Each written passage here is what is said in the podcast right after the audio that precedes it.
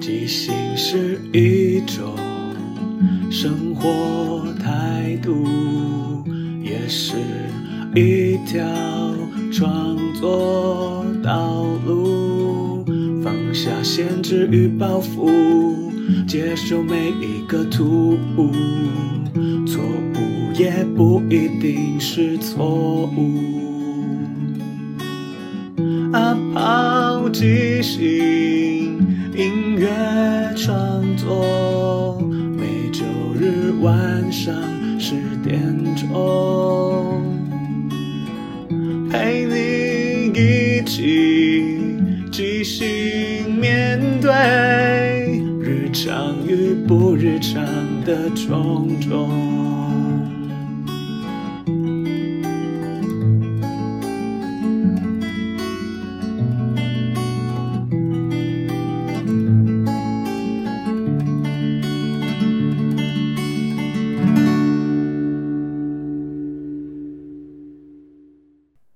嗨，大家好，我是阿抛，欢迎收听阿抛的即兴音乐创作。每个礼拜天晚上十点，用二十分钟的即兴音乐畅聊，陪你一起即兴面对日常与不日常的种种。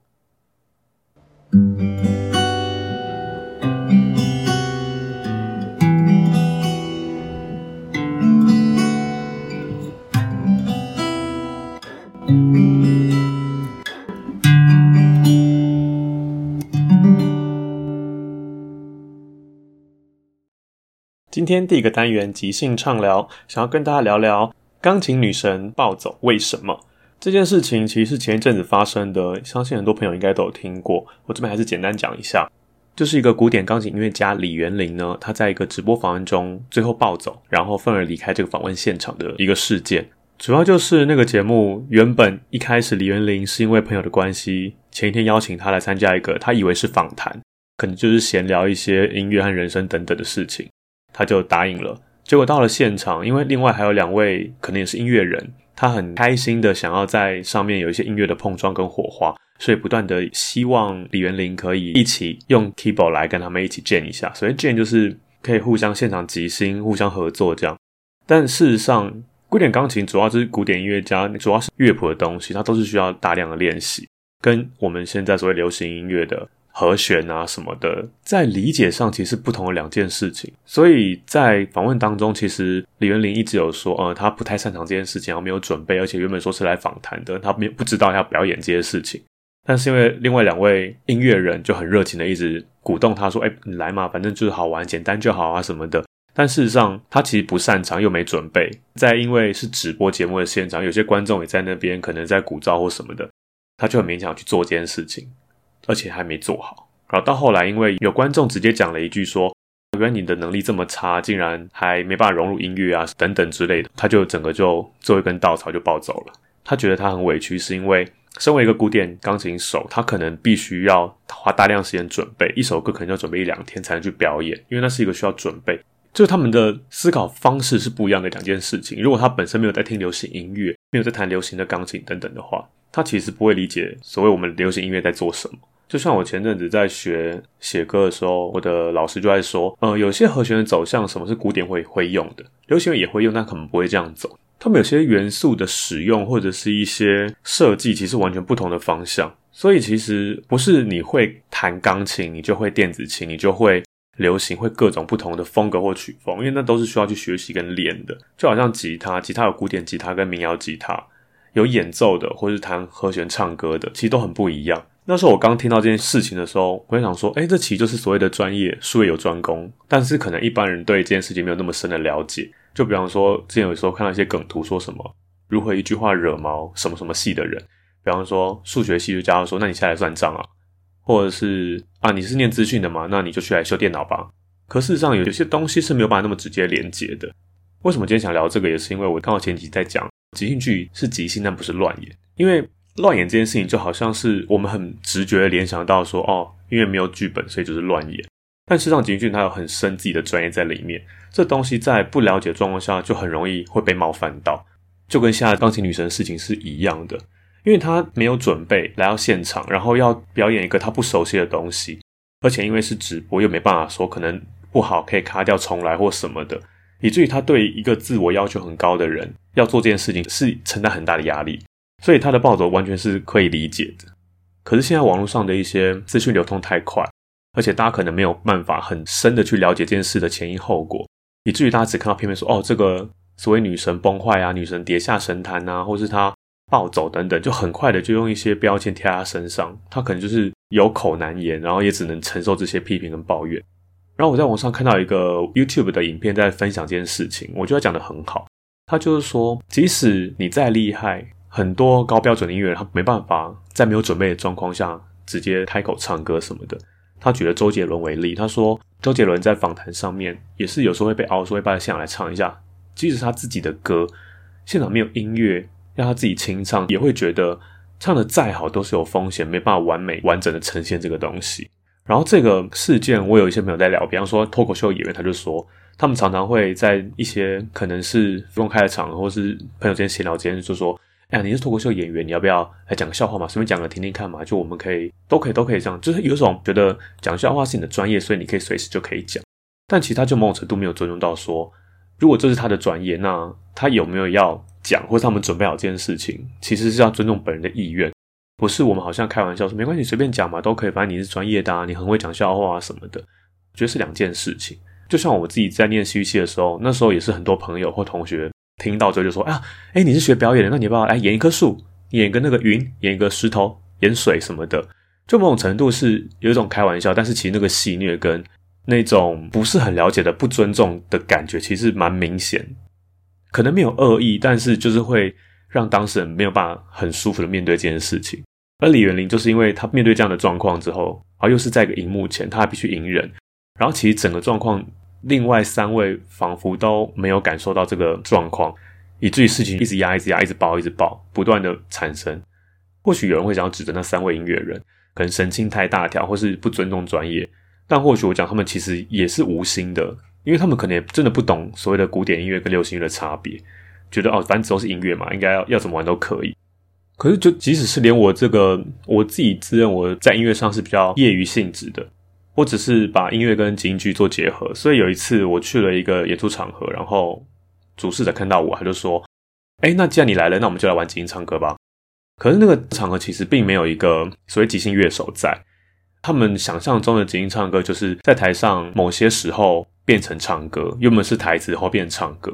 的确，理解上是可以这样，但对我来讲，我觉得它如果是个小游戏，简单的带过就算。如果它变成一个主轴，我觉得在没有音乐跟训练上面，跟一群没有相关经验的朋友们一起来做这件事情，我觉得没办法做得很好，或是可能会让人家以为即兴唱歌是一个哦，原来就是这个样子。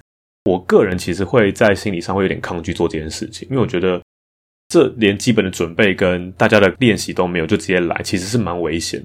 尤其是即兴剧是一个非常在意跟重视伙伴之间对彼此的丢接了解。如果我们彼此之间并没有一些共同的共识，一起知道该怎么做什么事情的话，这样的合作其实就是随时都有可能会爆炸，会不知道跑哪里去。所以那时候我自己的心里也是想说啊，如果是这个样子，那我不是很想上。但是其实到最后我还是会上去，因为我觉得。他也没有恶意，他也觉得，诶，这是我的专长，那我来做这件事情一定很棒什么的。只是我当时还是觉得，这样做出来的东西其实真的不够好。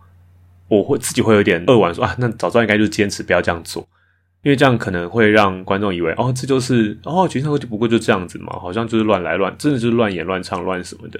讲到这里，感觉好像在说教，好像请大家尊重专业，但其实我觉得这是蛮难的一件事情了。我觉得。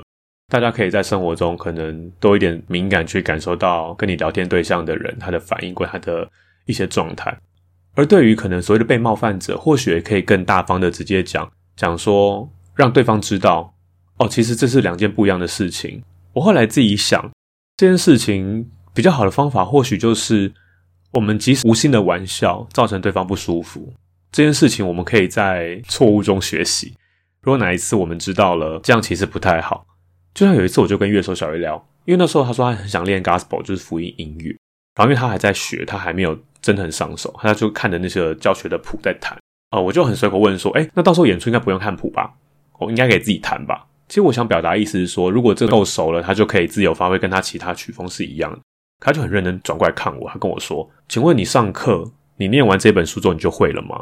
我觉得他有点误会我的意思，可能认真以为我觉得这件事很简单，好像把那本弹完就会了。我就早跟他讲哦，我我没有那个意思，我其实只是说我难得看到他认真的在一直看着那个谱，他觉得很难，然后好像弹不好什么的，因为这跟我认识的他的能力好像没办法连起来。然后他也可以理解哦，好，那我们继续练。因为福音歌曲其实在台湾并没有很常见，就是我们那时候在团练的时候觉得，哎，很想试看这个，但其实我们根本都还不是很熟悉这个曲风。但重点是，就是我觉得我们冒犯人是一件很难去避免的事情，毕竟我们每个人都是无知的，我们不可能知道所有的事情，我们一定会遇到错误。最重要就是遇到错误之后，我们愿意改变，然后我们可能让自己觉得，哦，对，这件事情不是我想象那么简单。其实我觉得你很厉害，但这其实是不同的事情。所以我会觉得，如果遇到这状况，的确好好的跟对方讲，比方说他跟我说，你就直接指音唱歌上去啊，就直接上去唱。但是我会觉得说，呃，因为没有乐手，我觉得这样呈现出来的效果不会太好，所以我建议还是不要。我可能跟他讲我的考量，我就直接讲，让他知道我的考量是什么，他或许就可以哦，好吧，那这样我这考量，我们就不要硬做这件事情。但因为当时我也就觉得好像在情面上这样直接讲不太好，我就说哦没关系，你们玩你们玩，我没关系，我就看。因为当时也有很多其他演员这样，所以也是某种程度，我是我自己也没有把这件事情好让别人知道，所以他可能就一直抱着这个哦，就就这样玩吧这样的心情这样去。所以我会觉得，其实，在生活中每个人都有自己的地雷，那那可以说是地雷，也可以说是在意的事情。所以，如何让自己在的事情好好的被尊重，但是又不是用很严厉的方式去指责别人，或是去像到最后李云林直接暴走这样。我只透过这个事件想一想，到底怎么样可以让自己或者让身边的人可以好好的理解一下，每个人都有自己专业或擅长的地方。而且有时候所谓的专业或是想法，是一个很很主观的事情。就即使我刚才讲了很多，他认为那不是那样，那他还是觉得不是那样。但我们就可以试着了解他为什么觉得那不是那个样子。其实最明显例就是，可能所谓政治，或者是说一些社会的事件上面，每个人都有自己的看法。我们在我们自己的同文层都会很纳闷，说：“诶，怎么会会有一群相信这样的事情？”比方最近的早教跟三阶的事情，简单来说就是有一块早教的生态区，然后目前国家是希望可以盖成一个三阶，就是接天然气的一个港，让。国外买回来天然气可以直接接过来，然后来发电，然后取代原来比较有污染的燃煤发电。但是因为那个地方后来发现有早教，但这也是很神奇说，因为两方就在讲说，哦，这早教七千多年了，是一个很珍贵、世界独一无二的。而另一方就说，这期没有那么多，因为它在多久以前都还是沙滩啊，是因为怎样这样所以才露出来。然后又在讲说，哦，这个地方有很多很棒的生态，有什么特有种。而另外一方就说，你拿的东西不是这里的，是其他地方的。而且政府已经保育了某个地方，所以这块其实还好啊。就其实会有很多这种两方面不同的对话，就会让我们外行人看起来就是有点雾里看花，好像没办法很简单的直接了解到底怎么做是最好的，或是怎么样做才是对的。哇，今天讲的好像谈话性节目一样。所以我今天要放来的第一首歌，就是我之前写的那首歌，叫做《下雨的时候》。那个也是 Mini Dot 上面某个题目，他写说我下雨的时候，我通常都会做些什么。然后我就写了一段文字出来，可里面其实我想的是，我在下雨的时候，我在想很多事情，我可以做很多事情。然后我想着一些那时候发生的事情，那时候发生最大的事情就是香港政府镇压人民的那一段。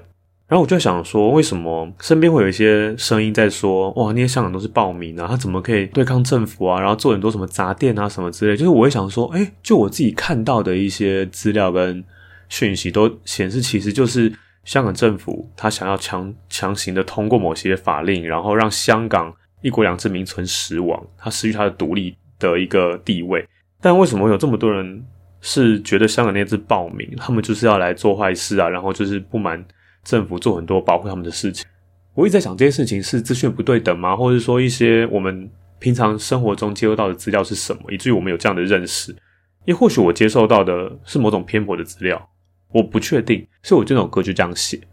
那我们现在听一下吧。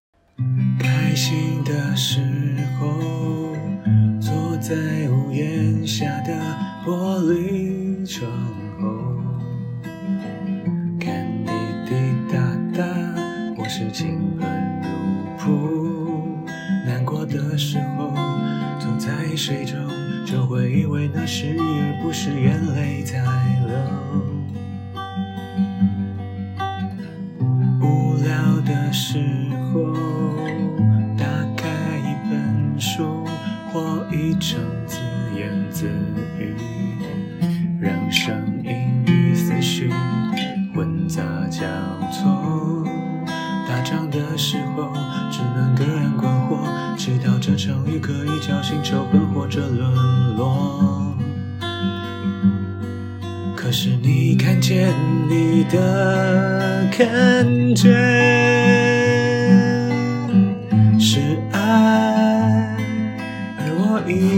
是枷锁。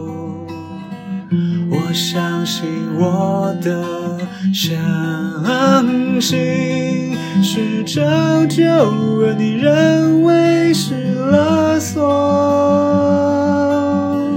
我看见我的看见是烽火，而你以为是花火。相信你的。相信是正义，而我认为是保证的结果，没有结果。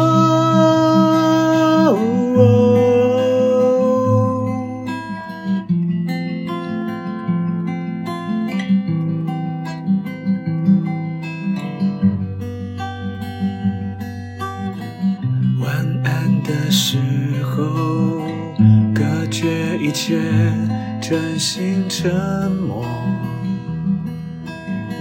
失眠过了梦里才不会出现恶魔。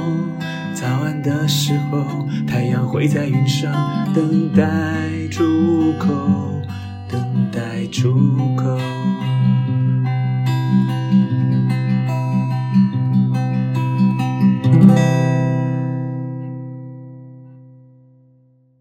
其实我真的不知道答案呢，所以我那时候写说下雨，如果下雨的时候我是开心的啊，我就在室内看到外面滴答在下雨啊。然后如果是难过的话，我会觉得那个雨它不只是雨，它好像是我的眼泪。就是我看那个雨是纯粹是因为我现在什么样的状况，我看它就有不同的感觉。然后我的副歌就写说：你看见你的看见是爱，而我以为是枷锁；我相信我的相信是求救，而你认为是勒索。就我在讲的是，其实我觉得很多时候，我是为你好这件事情，真的是很两难的一件事情。你可以理智上觉得说，对我是为你好，或是你是为我好，但这个东西可能不见得我是需要的。我不能否认你的好意，可是这件事情事实上就我是不需要的。那这个时候到底要如何去沟通这件事情呢？因为这是所谓的情绪勒索嘛。就我是为你好啊，我做这些事情，其实重点已经变得不是那个事情，而是一个。哦，因为我是对你好，所以你就要接受我所有为你做的事情。然后我副歌写说：“我看见我的看见是烽火，而你以为是花火。你相信你的相信是正义，而我认为是暴政的结果，没有结果。其实某种程度，我还是有我的意识形态在里面，就是我还是相信我相信的。我也明白你相信你相信的东西，但到底要怎么样让两边可以好好的沟通，去好好面对这件事情？”就像我们现在这一辈年轻人，我的同温层里面，大家对台湾的认定，大部分的人其实都还蛮接近的，可能是程度上的差别。可是对某些某个年龄层啊，或是某一个区域的人，他们想的其实完全是不一样的事情。所以有时候会无法理解，说为什么即使同样生活在这个土地上，我们的想法会落差这么大。而这个落差并不是说所谓多元价值观，而是一个有些很明明具体的一个客观事实在那边，然后。会有不同的想法在这件事情上面，但我其实一直都没有答案，所以我觉得人跟人的相处其实真的蛮难的。什么结论？然后关于钢琴女神暴走这件事情，我也想提到的第二个想法是，我看了一个影片，他讲说，其实他会这么在意一件事情，是因为他对他太在意别人的看法了。可事实上，在这个世界上，有多少人是真的可以完全不在意别人的看法呢？特别是像我们表演者在舞台上，我们总是在意观众怎么看你。导演怎么看你？你的伙伴怎么看你？你在舞台上怎么样表现是最好的？然后这也是我为什么会觉得即兴剧它不只是一个表演形式，它也是一种某种心法，让你面对世界上所有的一切。只是舞台上是更直接的，因为在即兴剧里面，我们必须不断的面对所谓的不完美、错误、失败，或者是一些落空，因为它是即兴的，它没办法先准备一个完好的东西去呈现。而且，即使像一般剧场，你有一个写好的剧本去呈现，也不一定能够完美呈现，因为其实会有很多状况。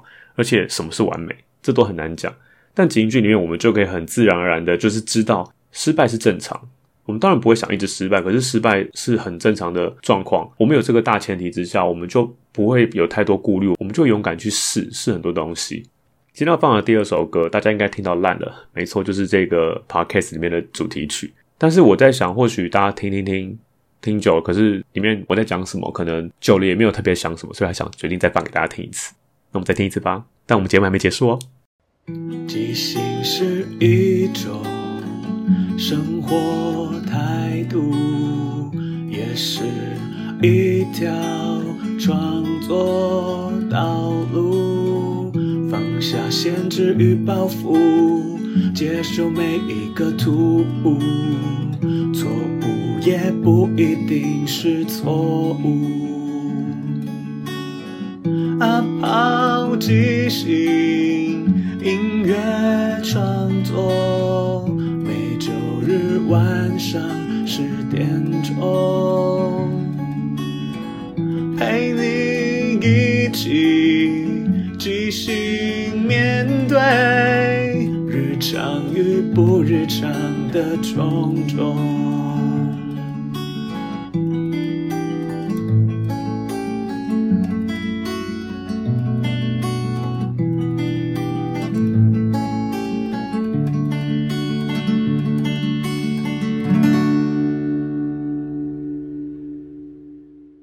我说，即兴是一种生活态度，也是一条创作道路。放下限制与包袱，接受每一个突兀，错误也不一定是错误。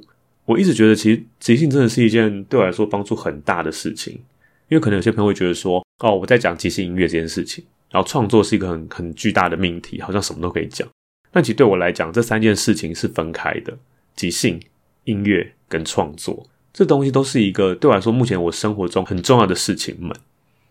就是即兴，它除了在舞台上表现，在创作里运用，在生活中其实很多时候也是会因为有这个所谓的即兴心法，让我对很多事情可以慢慢的放下。因为即兴除了赞颂失败，还有另外一个就是分享控制权。我觉得我们有人生有时候太在意别人的眼光这件事情，就是我想要控制你，控制你们看到我，我都是完整、完美、完好、专业的形象。可是这其实是很累的一件事情。因为谁是完美，谁可以每一件事情都专业呢？所以如果太在意这件事情，就是你会让你自己生活其实很辛苦。那个辛苦是你可能在工作上也对自己很大的要求，巨大的压力，不断的加班。你的老板可能像发疯了一样，常常情绪化的乱骂人什么的。但你为了不要因为他这样乱骂，觉得好像就否定了你，而真的成为他嘴巴里讲那个样子，你就更努力去做这些事情，做更多工作，想把事情做好。但有时候其实我觉得某种程度也是。养坏了那个老板，因为即使没错，我们一份工作里面，我们是要拿这份薪水做这些工作。可如果这份工作里面已经不是正常的工作了，已经是太多个人情绪啊，或者是一些其他议题，造成在工作上给自己过多的压力，我就觉得这份工作其实没有必要。除非你可以好好的不在意那些老板乱骂，就给他麻烦，重点是你把事情做好。因为有时候这种东西是一个恶性循环，就其实东西可能真的不够好，但是他讲过之后你修。他始终永远不满意的东西，那你这样子，你就会让自己恶性想说，我要再更好，再更努力。可是事实上，你永远达不到别人眼中的好。那这样子让自己过得很辛苦。当然，我不是说你就摆烂，就不要做，随便做。但我觉得，你知道清楚明白自己想要做什么，或是你可以做到什么程度，你做到了就好，其他事情都不用管它。或许你会说啊，老板可能会扣你薪水啊，或者各种惩罚什么的。可是，那如果真是这样的话，就真是那份工作的问题啊，真的就不要理他，就赶快离职做其他事情啊。每个人都有自己存在的价值跟意义，根本不一定不会只限在某一份工作或某个位置上面。我突然觉得我好像变成心理成长节目了。虽然说我觉得很多事情我们理智上想起来好像不难，就这样做，实际上你遇到一定碰不到。可是我觉得很大一个可以帮助自己的方法，就是我们还是要去相信，我们去试着接受这些事情。比方说，我们就不要在意嘛。可是怎么可能不在意？一定会在意啊！你就接受这个在意的自己，但是你要知道。你的在意有时候会绑住自己，那那个在意是否可以把它换个方向？比方说，你在意别人眼光眼中你做的好不好，你改成你在意你自己有没有做到你应该做的。如果你有做到这件事情，别人怎么讲那是他的事情啊。他讲的你好，你就真的好吗？他讲你坏，你真的坏吗？最重要核心还是回到你自己。就像我之前跟我一个导演朋友素人在聊天的时候，他就说他后来演出结束后都不会去问那些亲友们，哎，看戏看怎么样啊？你觉得怎么样？怎么样？可以怎么样更好？什么之类的。他跟我说，觉得讲那些话，其实一来你其实是想要听他们称赞你哦，这个东西很棒啊，很好啊什么的。如果他们真的提了什么建议给你，那你真的会真心开心接受吗？而更重要的是，其实做一个导演，你其实你就知道，其实不一定导演啊，做个演员，你自己知道你什么地方做得好，什么地方做不好，你需要别人跟你讲吗？其实自己心都清楚。所以他后来在做戏结束之后，都不太会主动问这些事情，除非对方主动讲，不然他也不会问，因为觉得真正要改变的东西是自己知道、自己可以决定的，不需要依靠我明天的事情。我觉得这个心态非常棒，也非常健康，因为这样才可以让自己一直持续往前走。如果太在意别人的想法，真的会绑手绑脚。然后，如果每个人跟你讲东西不一样，那你要听谁的？最好不都听到你自己的。那如果朋友很热心的跟你讲了很多，但其实你可能心里不那么认为，你也没有用。那到后面是不是变得哦？他跟你讲那么多，你也没有不听，那他干嘛跟你讲？就变某种好像恶性循环的感觉。所以我自己也在想说，或许 很多时候事情就照你自己想做的，不用太在意别人怎么看怎么想。当然也不是说自逆，就是反正我一头热，我自己做做开心就好。某种程度还是就是不要太极端。就你可以做你想做的事情，知道自己做多少努力，怎么样可以更好，然后偶尔听一下别人的想法，但不用那么把别人讲的每一句话、每一个字。每一个正面或是负面的评价，这么的用力刻在自己心里，因为其实这些事情都是某种时空下产生，而不是代表他说你烂就一定烂，或者他说你烂就你就会烂一辈子，而是一个它可以是一个提醒，让你自己听你自己，我可以怎么样再更好。它可以是个称赞，但也是要让自己知道说，哦，对我现在这个已经做到，那我或许下一个可以做什么。所以我觉得不是说不要跟人家沟通，也不要听人家的评论或什么，也不要去问，而是如何正面健康的看看待每一个你听到的话。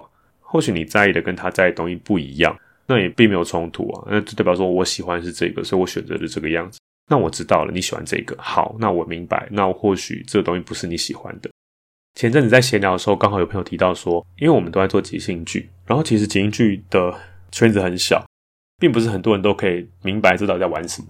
然后他就有朋友，其实我也有朋友，就是比较所谓想要看戏的朋友来看，就是说。即兴剧好像一直很松散啊，然后乱七八糟，就是好像在搞笑，然后跟想象中的戏剧节目不太一样。然后那时候有一个人这样讲，我觉得哇，讲的比我想的更棒，因为我原本想的是说，好吧，可能就是他不喜欢这个东西，那就不用勉强他来看。就好像他就喜欢吃西餐，那我在做中餐，为什么要他来吃我的中餐呢？那个朋友这样跟我讲，他说，那他就是对即兴剧没有缘分。我觉得他这样一讲，我就觉得对耶，因为缘分这件事情其实并没有所谓的。价值的评价，而是一个对缘分。你跟这个表演或者这本书这个人有没有缘分？这件事情很难讲对跟错，就是有没有缘分。所以我也不会强求说你一定要来看我的演出，或是你一定要怎么样，你一定要听或什么的。我都是说，如果你对这个有兴趣，你可以来看，可以来听。如果你看了之后，你觉得你没有什么兴趣，没关系，那我很开心。你知道你不喜欢这个，或是你没那么喜欢这个，那你可以找一个你更喜欢的。因为我现在除了做即兴剧，也会做即兴唱歌。我就有朋友明显说，嗯，他对唱歌还好。那我就知道，我以后有演出，如果是戏剧类的演出，就邀请他；但如果唱歌，就不会跟他讲。因为我觉得每个人总是要做自己喜欢做的事情，而不是因为你是朋友，所以就勉强你来做点来看啊，或是来捧场这样。嗯，今天好像话讲的太多了。以上。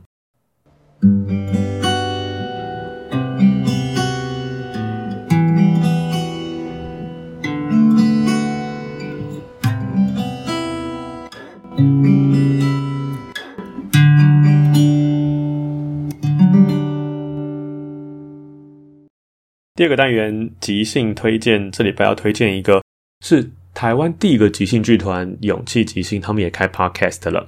他们的题目叫做即兴主义，目前主要在请团员们一起聊一下 Keith Johnston 的经典著作《Improv》这本书，有点像是读书会吧。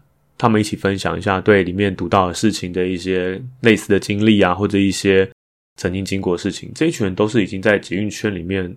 应该有十年以上资历，所以都是非常资深的京剧演员。听他们分享一下他们经过自身实践，然后跟书本之间的呼应，我觉得蛮有趣的。如果有兴趣的朋友们，可以去听一下，网址就在我的资讯页上面。最后，感谢大家的收听。如果喜欢这个节目，可以追踪、订阅或分享。有任何想法或意见，都欢迎告诉我。晚安，我们下个礼拜天晚上十点空中再见。即兴是一种生活态度，也是一条创作道路。放下限制与包袱，接受每一个突兀。错误也不一定是错误。啊，抛即兴，每周日晚上十点钟，陪你一起即兴面对日常与不日常的种种。